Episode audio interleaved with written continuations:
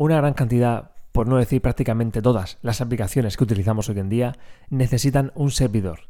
Tienen un servidor detrás. Si nosotros queremos hacer una aplicación, si queremos desarrollar una idea en forma de aplicación, es posible que también necesitemos tener esto. Firebase es una herramienta de Google, es un conjunto de herramientas de Google que nos facilitan esta tarea. Vamos a hablar de Firebase en el capítulo 11 de Código Flutter.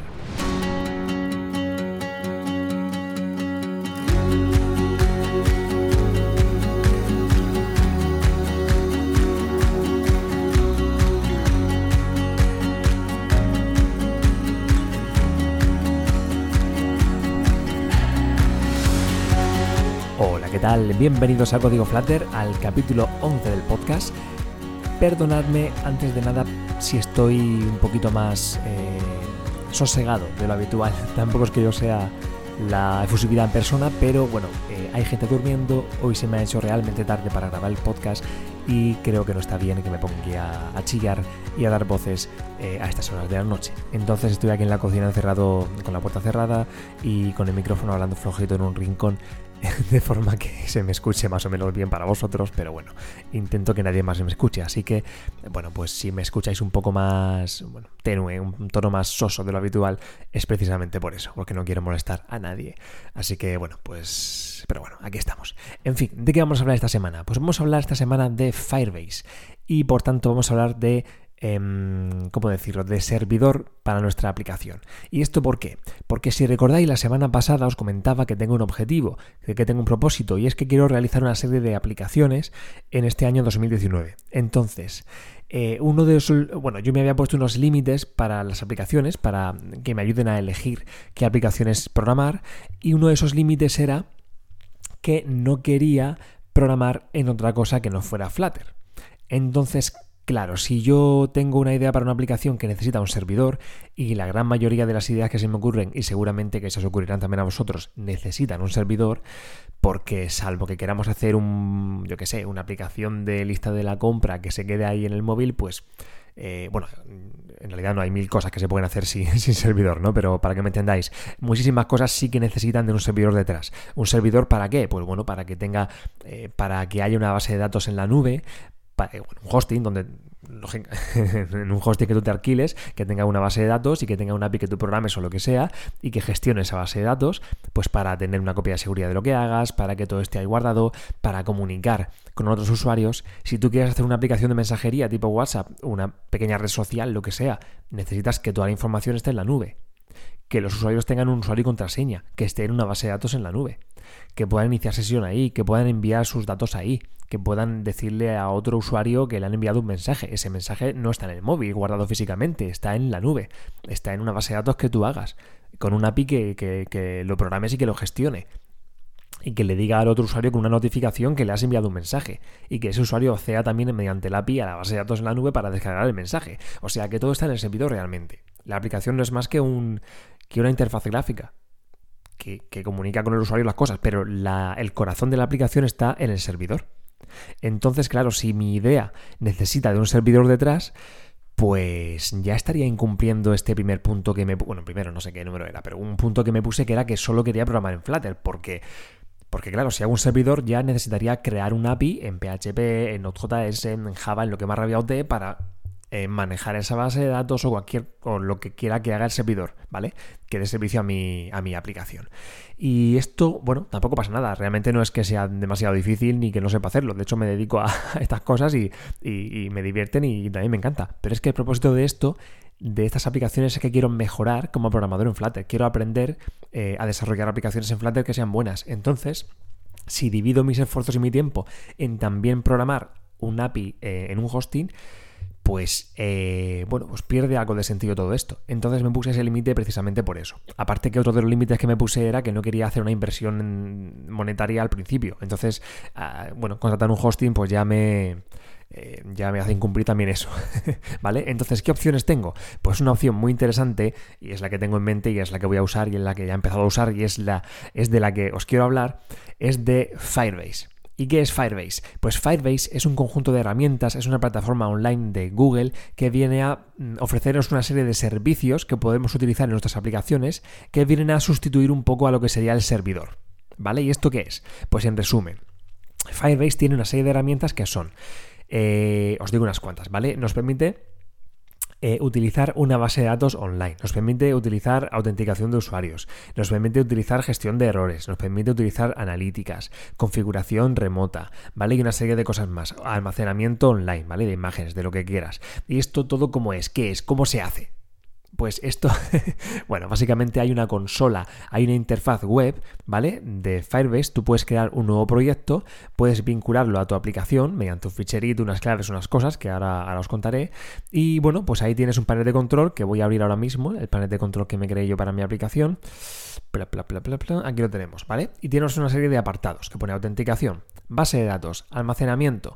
Y aquí, bueno, pues por ejemplo en la autenticación, pues tienes los usuarios que hay eh, registrados en tu aplicación, en base de datos tienes pues todos los datos que tú quieras poner en tu aplicación, ¿vale? Hay un montón de herramientas que podemos utilizar desde nuestra app. ¿Vale? ¿Y esto cómo es? ¿Cómo puedo yo desde mi aplicación utilizar una base de datos de Firebase? ¿Esto qué es? ¿Qué tipo de base de datos hay detrás?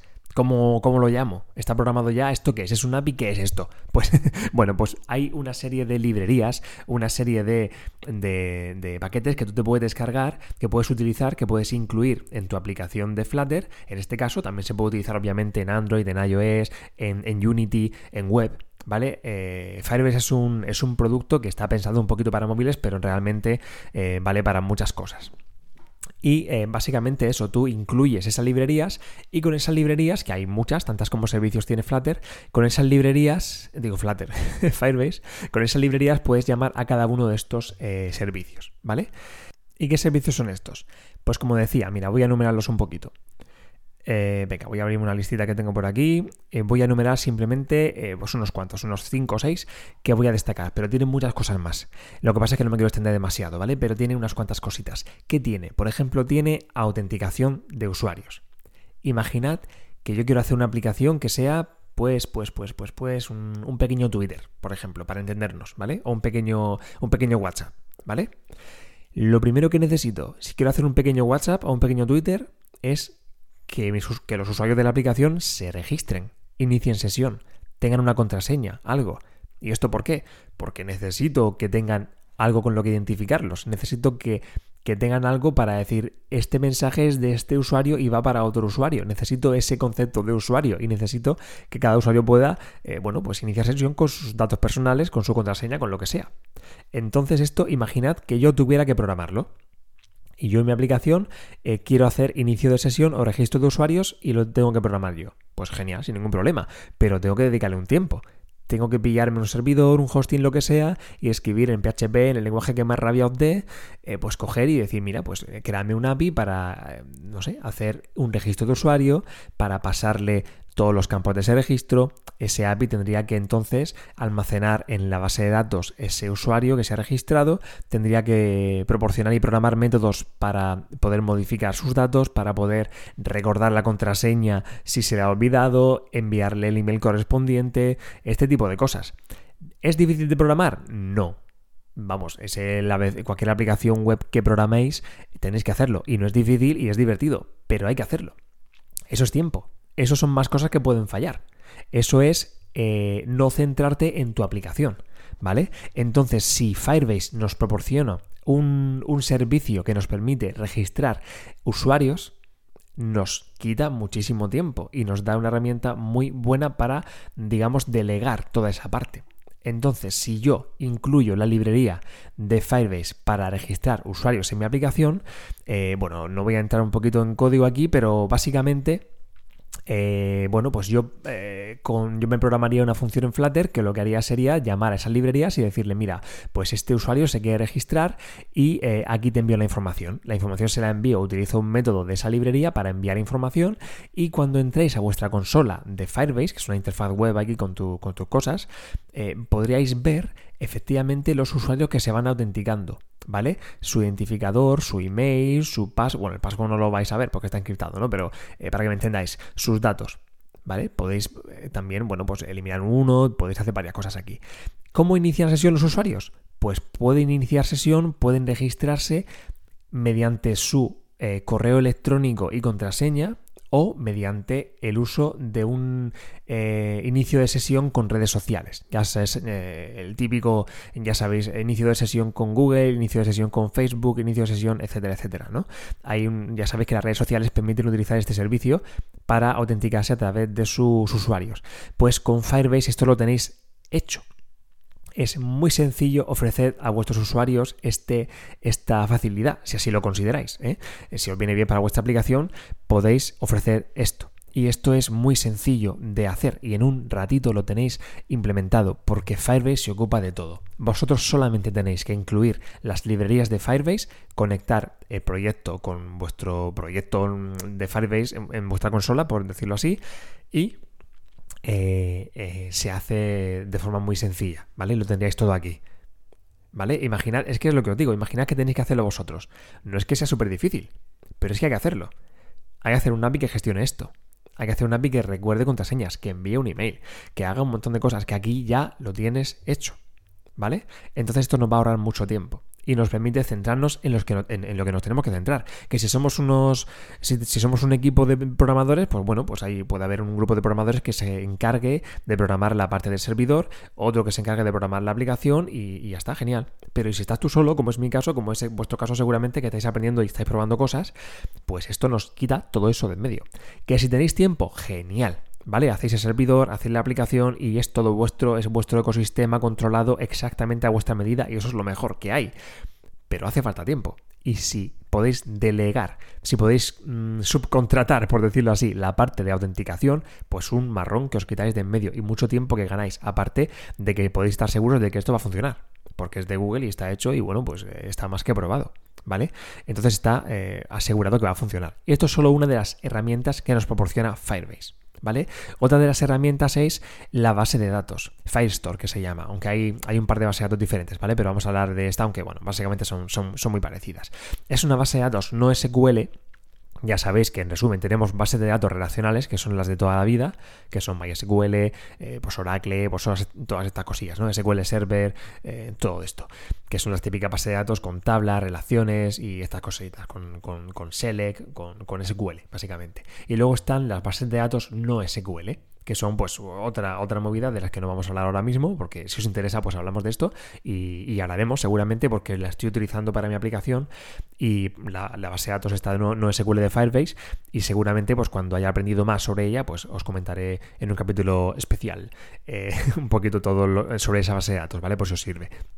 Pero bueno, pues en resumen es una base de datos eh, diferente que es eh, quizá, dicen, más rápida. Eh, bueno, tiene una serie de ventajas y desventajas sobre la otra, pero bueno, el caso es que simplemente que sepáis que no es una base de datos relacional, que es una no SQL y que aquí la tenemos y que podemos llamarla a tiempo real. También igual, con una librería que incluimos en nuestra aplicación, podemos utilizar esta herramienta de Firebase. ¿Vale? En Firebase, en nuestra consola online, podemos decirle crear una nueva base de datos y crear una serie de. Imaginad que estoy haciendo, por ejemplo, una aplicación de recetas de cocina y que yo necesito almacenar las recetas de cocina en algún sitio. Podría decir, vale, pues en la aplicación creo una base de datos SQLite, de la que ya hablaremos en otro capítulo, eh, y en esa base de datos SQLite hay, o SQLite, o como la queráis llamar, en esa base de datos o en un XML o, directamente en el código en constantes, como queráis, en mi aplicación ya tengo todas las recetas. Vale, pues genial. Ahí está toda la información y ahí la y bueno, cuando descargáis la aplicación y la instaléis, pues ahí estará. Genial. Pero ¿qué pasa si me he equivocado en una receta? ¿Qué pasa si quiero añadir una nueva receta? Pues, pues, bueno, puedo hacer una nueva versión de la aplicación corrigiendo eso, añadiendo eso y esperar que los usuarios se la descarguen, porque ya sabéis que no todos los usuarios descargan las aplicaciones automáticamente, las actualizaciones quiero decir. Eh, hay algunos que tienen, bueno, pues hay mucha gente que tiene un móvil que tiene un almacenamiento limitado y, no está actualizando todas las aplicaciones porque le ocupan espacio, por lo que sea. Hay gente que directamente pasa de eso y no actualiza.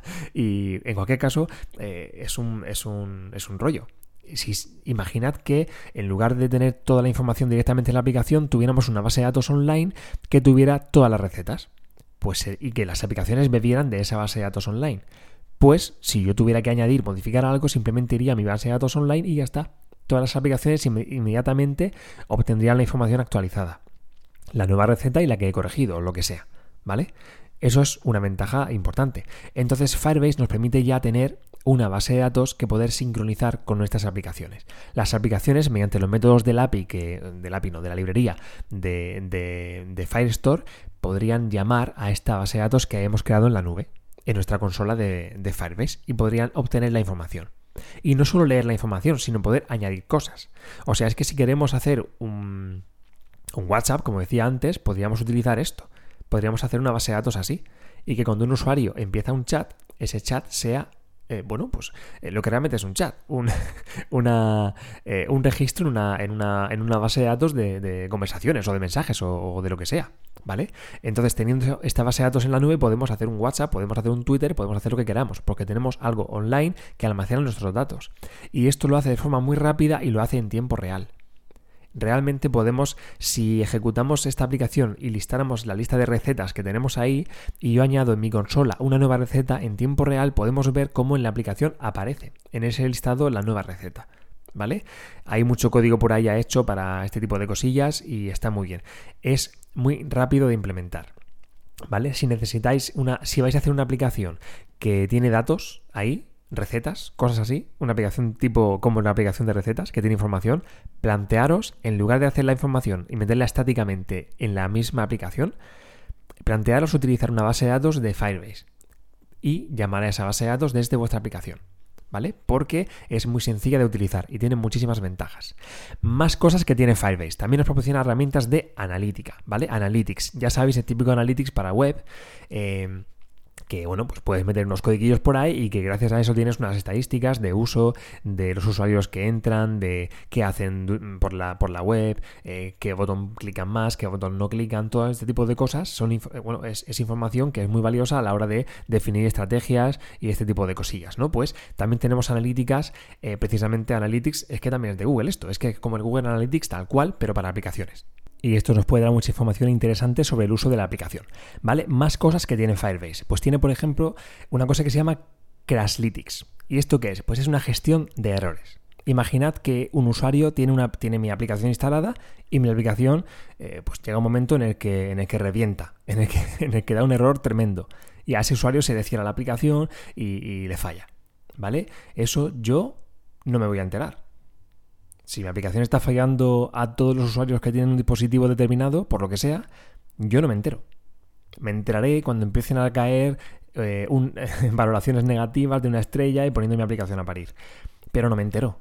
Esto en una aplicación web no pasa, porque en una aplicación web, si falla, yo puedo ver en un log, puedo ver en, eh, en como sea que yo me haya gestionado esto, puedo ver lo que está pasando en el servidor. Y todos los usuarios pasan por ahí. Pero en la aplicación móvil, cada usuario tiene su aplicación instalada en su propio móvil y yo no puedo acceder ahí para ver lo que está pasando. Con este tipo de cosas, con Crashlytics, yo tengo esa gestión de errores. Cuando un usuario, eh, cuando la aplicación falla en el móvil de un usuario, ese error se sube a la nube y queda ahí plasmado y queda ahí registrado. Y yo puedo ver en mi consola de Firebase los errores que han sucedido a los usuarios. Esto es muy interesante. Es que nada más que por esto ya merece la pena, es que es prácticamente obligatorio tenerlo. Es que si tú publicas una aplicación, es prácticamente obligatorio tener un sistema de reporte de errores. Y ya hablaremos un poquito de esto con más detenimiento cuando, bueno, cuando toque, ¿vale? Porque tampoco quiero hablar de otras cosillas también, pero esto lo voy a apuntar porque creo que es muy interesante, ¿vale?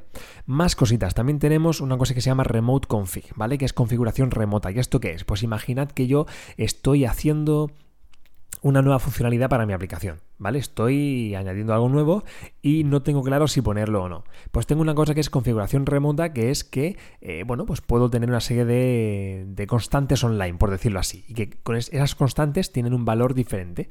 Tienen un valor que yo le puedo cambiar en cualquier momento. De forma que las constantes de mi aplicación, en lugar de estar directamente en las constantes de, de mi código Dart de la app, por decirlo así, están online, en mi consola de Firebase en la nube.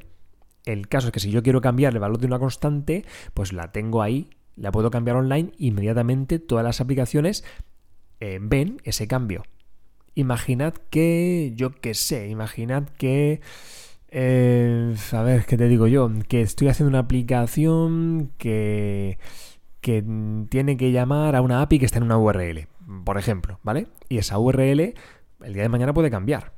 Pues esa URL lo ideal es que esté en un parámetro de configuración remota. porque así todas las aplicaciones ven el valor de, esa, de ese parámetro para llamar a esa URL, pero si el día de mañana mi URL de, de mi API cambia, pues yo la cambio en este parámetro y ya está. Todas las aplicaciones llaman a la nueva URL. Sin embargo, si esta URL cambiara, pues yo tendría que actualizar mi código, subir una nueva versión de la aplicación y cruzar los dedos para que todos los usuarios se la descargaran.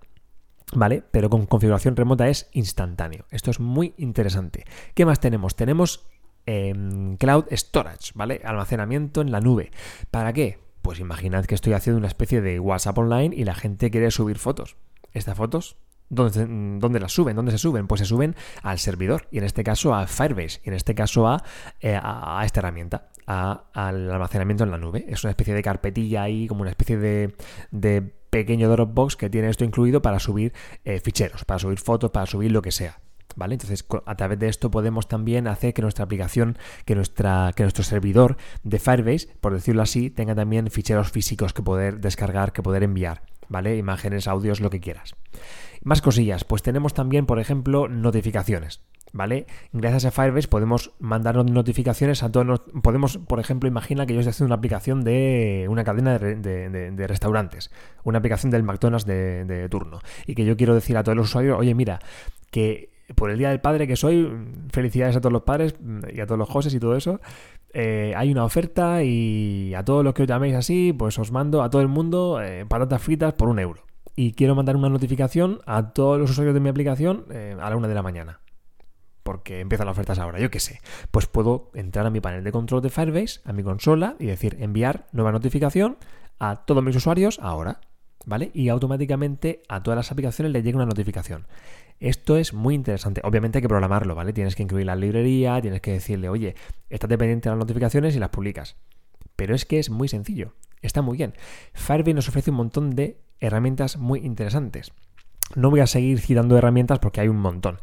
Pero eh, simplemente con esto quiero que sepáis eh, de, este podcast, porque es que si, me pongo a enumerar herramientas me voy a liar muchísimo y voy a extenderme mucho y no, y no, voy a profundizar en ninguna y creo que no voy a aportar mucho. Lo único que quiero que sepáis de este podcast es que existe Firebase y que vayáis a buscar, que es Firebase, ¿vale? Que lo vayáis a buscar a Google y que entréis en la consola, que creéis un nuevo proyecto que es gratis. Es gratis hasta cierto punto, ¿vale? Esto es un software as a service. ¿Y esto qué es? Pues esto es, bueno, pues es, es software de pago, ¿vale? Tú creas un nuevo proyecto y es gratuito, pero tiene un límite. Pero ¿qué pasa? Que el límite es alto. Bueno, alto. Alto para una aplicación de prueba o que empieza. Si tu aplicación llega a un volumen de base de datos, un volumen de tráfico eh, que supera el límite, pues hay que empezar a pagar. Pero vamos, bendito problema. Si mi aplicación supera ese límite es que ya eh, tiene un volumen de usuarios eh, o de movimiento interesante. Entonces pagaré encantadísimo el precio. Y os voy a comentar el precio cuál es, porque lo tengo por aquí medio abierto. No, no lo tengo abierto, pero lo abro. A ver, em, yo tengo una versión gratuita. Si le doy a actualizar, esto es. Hay, hay, tres planes, ¿vale? Para que lo sepáis. Tenemos el plan gratuito, por decirlo así, que tiene, bueno, pues eso, un límite de almacenamiento, de tráfico, etcétera, pero tiene todas las herramientas. O sea, puedes crear una aplicación y puedes tener tu proyecto y la puedes utilizar. Hay un límite de proyectos también, ¿eh? Creo que puedes tener pues cinco proyectos o cosas así, pero vamos, que para empezar, genial. También tienes eh, luego el plan que es de 25 dólares al mes. Y esto es, bueno, pues el plan con más almacenamiento, con más tráfico, etcétera. Pero tampoco es un precio, no, es un disparate. ¿eh? Si llegamos a ese volumen de, de, tráfico, de almacenamiento, de lo que sea, es que nuestra aplicación seguramente esté generando ya este dinero. Entonces, bueno, pues genial. Y luego tenemos también un tercer plan que es el de pago por uso, que es ya, bueno, pues para aplicaciones más tochas, quizá que necesiten más recursos todavía, pues ya en vez de pagar una mensualidad, pues se paga por, por, uso consumido de, de, recursos, ¿vale? Es una cosa muy normal. Eh, bueno, no sé si es caro o barato porque aún no lo he probado. El día, o sea, no, no estoy pagando esto. Voy a utilizarlo con mis aplicaciones que empiezan. Si algún día, ojalá, mis aplicaciones necesitan estos planes de pago, pues ya comentaré por aquí si, son rentables, si tengo problemas, si me dan de sobra para lo que necesito y todo eso. ¿eh? Pero de momento, con el gratis voy que chuto. Eh, vale, lo que decía, que quiero que sepáis que exista, que si tenéis una idea de una aplicación que necesite un servidor, os planteéis utilizar Firebase. Y si no, también porque tiene nada más que por el sistema de control de errores y por analítica es prácticamente mm, obligatorio tenerlo, porque es que es un, es un antes y un después. Es información muy valiosa que os dan sobre vuestra aplicación que bueno, que es prácticamente un requisito mínimo para cualquier app que se publique. Así que echadle un ojo que es muy interesante. Todo esto tiene una serie de ventajas. ¿eh? Es como os decía, si utilizamos una plataforma como Firebase, que hay más, ¿eh? yo, conozco, yo conozco esta, que es la de Google, pero, pero seguramente habrá unas cuantas que estén también muy bien que ofrezcan también herramientas para desarrolladores de aplicaciones. Pero esta, eh, que es la que yo conozco, bueno, pues tiene una serie de ventajas que es esa, que te olvidas del servidor, que si tienes poco tiempo, te centras en desarrollar tu aplicación, que es lo realmente importante para ti, es lo que te da bien, es lo que quieres aprender, y la parte del servidor la delegas, la subcontratas, te la quitas de en medio. ¿Que podrías desarrollarla tú? Sí, pero no es tu objetivo, no es tu trabajo principal, no es en lo que quieres invertir el tiempo, así que nos olvidamos de ella. Hay menos cosas que pueden fallar, por tanto, o sea, si tú programas algo en el servidor, también tienes que probarlo, tienes que controlar que no falle, actualizarlo, hacerle mantenimiento, mientras que si lo delegas, pues un problema menos. Te centras en probar bien tu aplicación, que no falle y genial.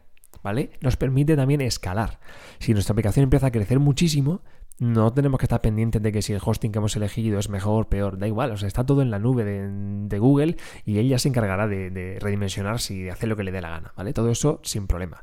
La herramienta eh, todas las herramientas que nos da obviamente son una ventaja, pero la principal ventaja que hay aquí es el tiempo. El tiempo que nos ahorramos sin tener que programar la administración de usuarios. El tiempo que nos ahorramos sin tener que programar la gestión de errores, ni la base de datos, ni nada de eso. Todo eso nos lo ahorramos. Y obviamente tiene una serie de desventajas también, que es que no tenemos el control de nuestro servidor. O sea, sí, esto tiene, nos ofrece muchas herramientas con las cosas más típicas que necesita una aplicación, pero no tenemos el control absoluto. Si yo quiero programar un registro de usuarios que cuando un usuario se registre se le envíe un email de bienvenida con mi logotipo, con un mensaje personalizado, con siete cosas más y tres enlaces, esto no lo tengo yo aquí. Sí que se puede hacer una cosilla parecida, se puede enviar algún email, se puede personalizar hasta cierto punto, pero no tengo el control. Eh, Firebase me ofrece una serie de servicios que puedo utilizar o no, pero no me ofrece hacer lo que me dé la gana, que es lo que me ofrece programar yo mismo mis cosas. Entonces, bueno, pues tenemos ahí esa desventaja. Obviamente no tenemos el control absoluto, pero para una aplicación que esté empezando y que obviamente no necesite de, ese, de esa personalización extrema de un servidor, pues si lo que necesita nuestra aplicación es, pues eso, de una gestión de usuarios, de, una base de datos, de un almacenamiento de imágenes, pues con un Firebase, con un proyecto en Firebase, mm, bueno, pues es más que suficiente para empezar. ¿eh? Para empezar, como siempre, esto es empezar que mañana esto triunfa y necesito pasar de Firebase y programarme yo entero en mi servidor, pues bendito problema, pues lo hacemos, ¿vale? Eso que esto ha ido bien. Así que sin problema. Y eh, ya está. Simplemente lo que, lo que decía, el motivo de este podcast es simplemente que conozcáis que existe esta herramienta y que os utilizarla. Que le echéis un ojito, que la incluyáis en una aplicación para probarla y ya está. Y que, sepáis que existe y que una de las herramientas que, que tenga seguramente os servirá de mucho. Eh, y poco más, ya os digo, la voy a utilizar yo, por lo menos con esta primera aplicación que voy a hacer, la voy a usar seguro, porque quiero que tenga una especie de servidor y lo voy a hacer con Firebase que mm, considero que alguna de las herramientas da para podcast, que seguro que sí, pues ya haremos un podcast sobre cada una de ellas, si eh, eh, así os apetece, ¿vale? Así que nada más, lo dejo por hoy, voy a la cama, que es muy tarde, seguramente este podcast será de los más raros que me hayan salido porque tengo sueño, pero bueno, aquí estamos, intentando hacer las cosas bien, aunque sea tarde. la semana que viene intentaré hacerlo un poquito antes para que me saque la cosa más fluida, más interesante y para que no tenga que tanto sueño. Buenas noches a todos, feliz Día del Padre, feliz San José, feliz todo eso y hasta la semana que viene.